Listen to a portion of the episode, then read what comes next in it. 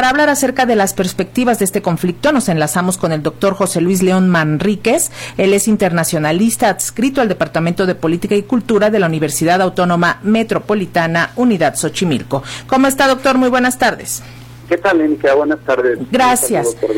Pues Rusia parece apuesta por una intervención rápida en Ucrania, va a llegar y va a tomar la capital, Kiev. ¿Qué tan rápido podría ser en función, sobre todo, pues de la evidente superioridad militar de Rusia y la resistencia que estamos viendo ante el llamado del presidente Zelensky a grupos europeos ultranacionalistas? Bien, eh, yo coincido. La, la, eh, la ocupación rusa de Ucrania creo que será muy rápida desde el punto de vista eh, militar, este, no solo porque hay una evidente superioridad eh, militar eh, vis-a-vis Ucrania, sino también porque hay una amplia población rusa que reside en Ucrania y que reside, que digamos simpatiza naturalmente con, Rusia. Entonces, creo que la, pues, la ocupación rusa de Ucrania será cosa de, de días, a lo mucho. Eh, y en ese sentido pues será será una operación militar pues exitosa no de, un país grande eh, que le ha apostado desde hace muchas décadas al, desarrollo de la fuerza militar frente a un país mucho más pequeño no no tanto en extensión porque es el segundo más grande de, Europa de Ucrania eh, pero sí en, recursos militares. Entonces este en esta parte creo que es poco lo que puede hacer el, actual gobierno eh, ucraniano, sobre todo si no tiene apoyo de la Unión Europea y de los Estados Unidos. El, apoyo que pueda tener probablemente se dispersará en guerrillas, en grupos de resistencia frente a la ocupación este, eh, rusa, pero desde el punto de vista militar me parece claro a mí que Rusia logrará concluir muy rápido esta guerra. Eh, se habla ya incluso de que podría lograrse la rendición total. En ese sentido, ¿qué camino le quedaría al presidente ucraniano, a Volodymyr Zelensky? Putin ya está llamando al diálogo en, en Bielorrusia. Entonces, eh, ¿cuál sería el escenario? Bueno, creo que, que sería, en todo caso, si se establece una relación entre el gobierno establecido de Ucrania y Rusia, sería pues negociar sobre las rodillas, porque porque sería una negociación derivada ya de una derrota militar. Ese es, ese es un camino, por supuesto, que se puede intentar y entonces ahí habría que fijar la agenda de la, de la negociación. Este, quizá un buen arreglo sería, eh, digamos, que, Rusia conservara ciertas zonas que son claves para su seguridad nacional, sobre todo para el acceso al Mar Negro, eh, a cambio de que el resto de Ucrania se siguiera gobernando por los propios ucranianos.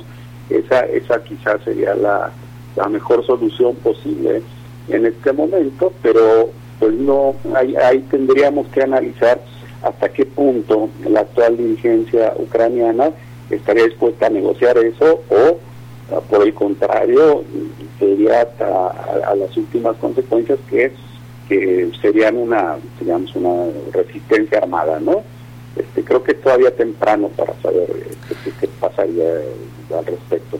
Y el tema de la OTAN y la intención de Ucrania, de Kiev, de unirse, ¿ha quedado rebasado en estos momentos con esta eh, nueva ofensiva de Rusia? Sí, definitivamente ha quedado eh, descartado. Este, Ucrania ha sido un país de tradicional influencia eh, rusa y incluso en algún momento históricamente fue parte de Rusia, no solo durante la Unión Soviética, sino anteriormente. Eh, hay, hay una gran fusión entre lo ruso y lo ucraniano y es muy difícil en estos momentos pensar ya en esta opción de que Ucrania pudiera ingresar en la OTAN. Incluso algunos, eh, digamos, estrategas pragmáticos de política exterior estadounidense, como el caso de Henry Kissinger, aconsejaban ¿no?